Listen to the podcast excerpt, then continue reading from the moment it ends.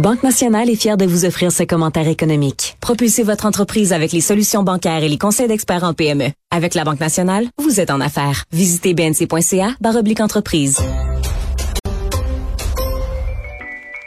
Je te rappellerai que 1,3 milliard, 44 milliards de dollars. C'est beaucoup, beaucoup d'argent. À partir de cet événement-là, il y a eu un point de bascule. Un directeur de la section argent, pas comme les autres. Yves Daou. Alors Yves, euh, un peu plus tôt à l'émission, ben, tantôt là, je viens de parler à un expert en hydroélectricité, puis euh, écoute, ça me fait penser, là, lui il dit ce qu'on fait c'est du dumping, littéralement, on vend l'électricité plus bas que le prix du marché. Euh, mais hier, François Legault a tenu à dire que c'est bon faire du dumping pour le développement économique du Québec, c'est bon pour tous les Québécois. Écoute, moi, j'ai jamais vu hier, alors qu'il y a des problèmes de la, dans le réseau de la santé pas mal criants, puis la première déclaration hier qui est faite par François Legault, ça touche l'hydroélectricité puis Hydro-Québec. Ben oui. Euh, ça montre très bien qu'il y a un enjeu là incroyable autour de l'avenir d'Hydro-Québec puis le développement économique euh, de, du Québec par rapport à l'hydroélectricité.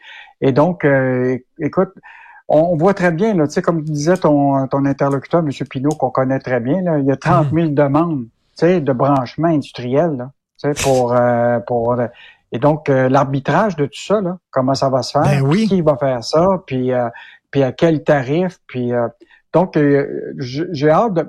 Ce qui va être important là, pour François Legault puis Pierre Fitzgibbon, c'est d'être le plus transparent possible par rapport à ces demandes de branchement-là, à qui on va vendre l'électricité. ça va être quoi, le, on y va-tu vers un barrage ou des parcs éoliens? Euh, puis, tu sais, les contrats là, secrets des alumineries et les autres, là, est-ce qu'on va connaître la nature de ces contrats-là ou pas? Hum, hum, hum. euh, écoute, il y a, beaucoup de questions. Hein. on dirait que on a ouvert la porte là, à beaucoup, beaucoup de questions avec le ben départ de Sophie ben, écoute, une autre question qu'on peut se poser, c'est comment ça se fait qu'à Hydro-Québec, au Québec, ça prend plus de temps qu'ailleurs au Canada, de, lorsqu'il y a des pannes, de brancher le monde? Hey, Richard, t'en rappelles là, quand on a identifié qu'il y avait quatre défis pour le nouveau PDG, et un de ces défis-là, c'était toute la question de la fiabilité de notre euh, de système d'hydroélectricité de notre euh, pour, pour, les consommateurs et les industries. Et là, ce qui est intéressant, rappelle-toi le rapport du vérificateur est sorti là, en, euh, récemment, qui disait que la durée moyenne des pannes par client avait augmenté de 63% puis le nombre de, de, de, de, de pannes avait augmenté de 16% Donc, les délais des gens étaient beaucoup plus longs. Et ce qui est fascinant, c'est que nous, on a été chercher le rapport euh, des, données qui sont faites par l'Institute of Electronic, Electronic Engineer, qui est un organisme qui fait un survol de 84 distributeurs d'électricité en Amérique du Nord. Et imagine-toi, sur ce bilan-là, Hydro-Québec arrive dans le pire des pires avec 248 minutes euh, durée moyenne des pannes sur 84 distributeurs en Amérique du Nord. Et même, ça s'est empiré parce que même Hydro-Québec eux-mêmes, dans leur propre rapport, en sont rendus à 346 minutes de délai pour rétablir le, courant. Donc, euh, donc, euh, alors, et les meilleurs, là, euh, qui sont dans le groupe or, c'est 91 minutes. Le groupe argent, 127 minutes. Puis le groupe bronze, c'est 168 minutes. Mais nous autres, on est dans la carte. Donc, mais ça s'explique. Comment? Comment il explique ça? Ben, D'abord, le fait qu'on a un grand territoire. Hmm. Puis beaucoup de ces villes, villages sont dans des régions isolées avec beaucoup d'arbres qui sont autour. Euh, mais le vérificateur général a dit on peut pas euh, utiliser uniquement ces facteurs-là. Il y a des facteurs qui, évidemment, de la fiabilité du système. Écoute, il y a dans des régions, là, il y a encore beaucoup de transformateurs là, qui, qui, sont qui datent des années 60 et 70 qui n'ont pas été remplacés. Moi, je connais quelqu'un qui est situé proche d'un lac euh, dans la région de Québec où ce que il y a un nombre de chalets puis de maisons résidentielles de campagne c'est accru, tu sais, doublé, a triplé, mais les transformateurs sont encore les mêmes. Écoute, imagine-toi ces maisons-là, là. As-tu déjà vu un transformateur pété, toi, exploser? C'est spectaculaire, là. C'est quelque chose. Puis l'autre affaire, c'est que ce qui est important dans le rapport du vérificateur, ils n'ont pas fait euh, mention de toute la, la, la végétation. Parce que Hydro-Québec a un rôle de s'assurer que les arbres tombent pas sur les fils. Donc, il faut que tu fasses un, un nettoyage de, de tous les filages. Et il paraît qu'on est un peu en retard là-dedans. Donc, euh, ça nécessite beaucoup d'investissement.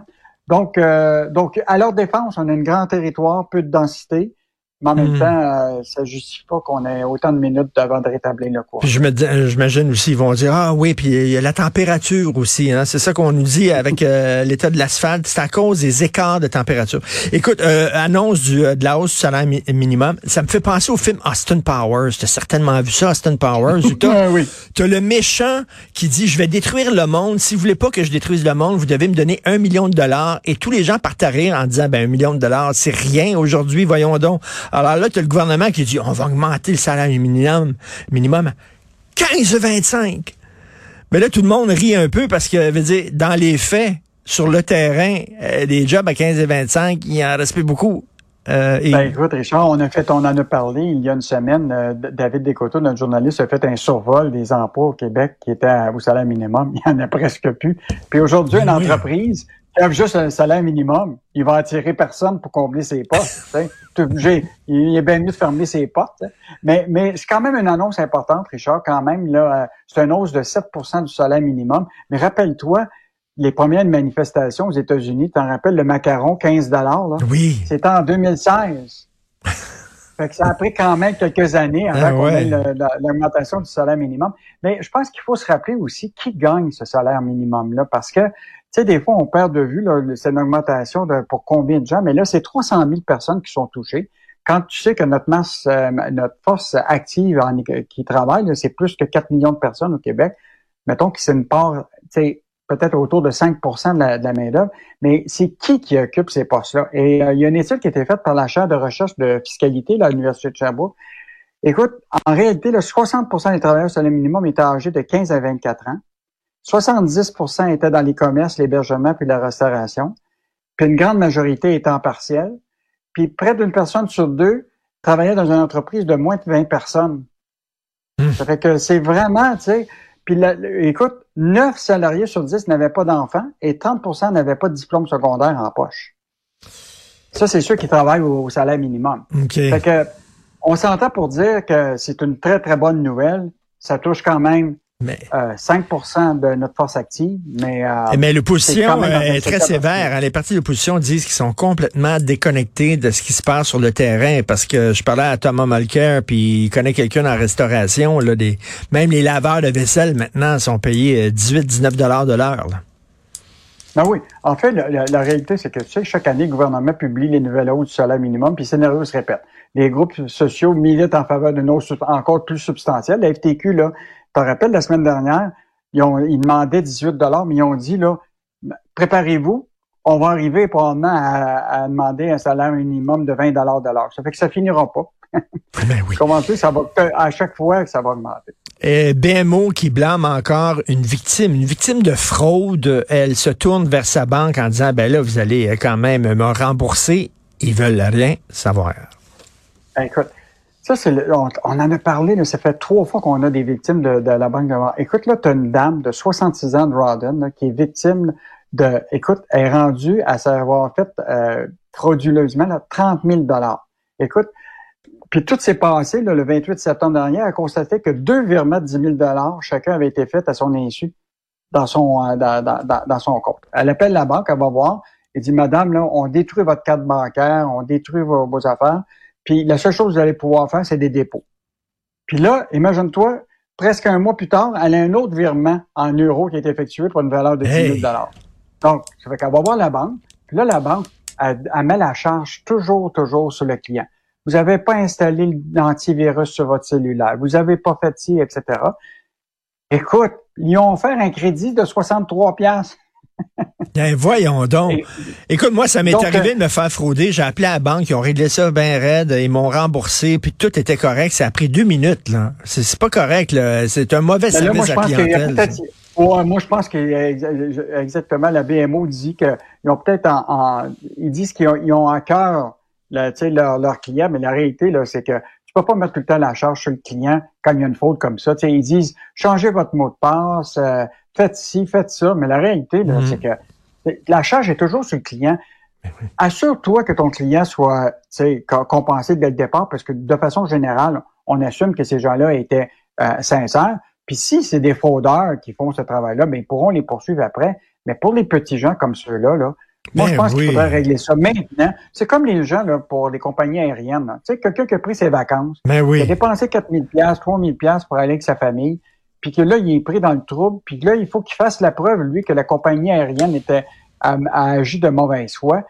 Lui, là, il a perdu ses vacances, il a perdu 4 000 Ça n'a aucun sens. On ne compense pas pendant des années. On est en 2023. Le service à clientèle, c'est la moindre des choses. Et euh, je parle souvent des chroniques de Stéphane Desjardins que j'aime bien, qui donne toujours des trucs là euh, concrets. Et là, aujourd'hui, on l'a vu, hein, le prix des loyers, c'est complètement fou. Il y a une hausse des loyers, ça n'a pas de sens. Comment faire pour contester une augmentation de loyer? Un texte important. Là. Oh oui, écoute, puis c'est ce qui est intéressant dans la chronique de Stéphane. Il rappelle quand même que les gens, tu as toutes les, façons de pouvoir contester, mais les gens ne contestent pas. Écoute, ce qui est fascinant, c'est que le mécanisme de fixation, là, de, il y a eu seulement 7200 causes qui ont été traitées en 2020-2021 et seulement 275 avaient été introduites par les locataires. les locataires ne savent pas comment vraiment contester.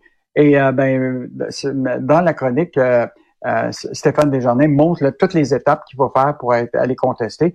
Et il y en demeure pour moi, Richard, en terminant, que euh, si tu regardes les augmentations moyennes de, en, 2021 et 2022, l'augmentation moyenne était de 9% Dans certaines villes, c'était une explosion. À Granby, c'était 54% Valleyfield, 34% euh, Trois-Rivières, 29% et 27% à Sherbrooke. Mettons qu'on s'entend pour dire que il y a, en 2021 et 2021-2022, il y a eu des grosses augmentations. Cette année-là, peut-être que... Une chronique à, découper puis à garder dans son tiroir si jamais euh, le propriétaire, euh, votre propriétaire décide d'augmenter euh, votre loyer. Et en passant comme ça, là, corrige-moi si je me trompe, mais Sophie Brochu, c'est pas sur le CA de BMO qu'elle siégeait? Elle pourrait peut-être régler ça. mes amis, tu as de la mémoire. oui, elle pourrait peut-être régler ça, tiens, Mme Brochu. Merci. Elle a le temps. Elle a le temps. Elle a le temps. C'est vrai. Merci Yves. À demain. Bye. Allez, à demain.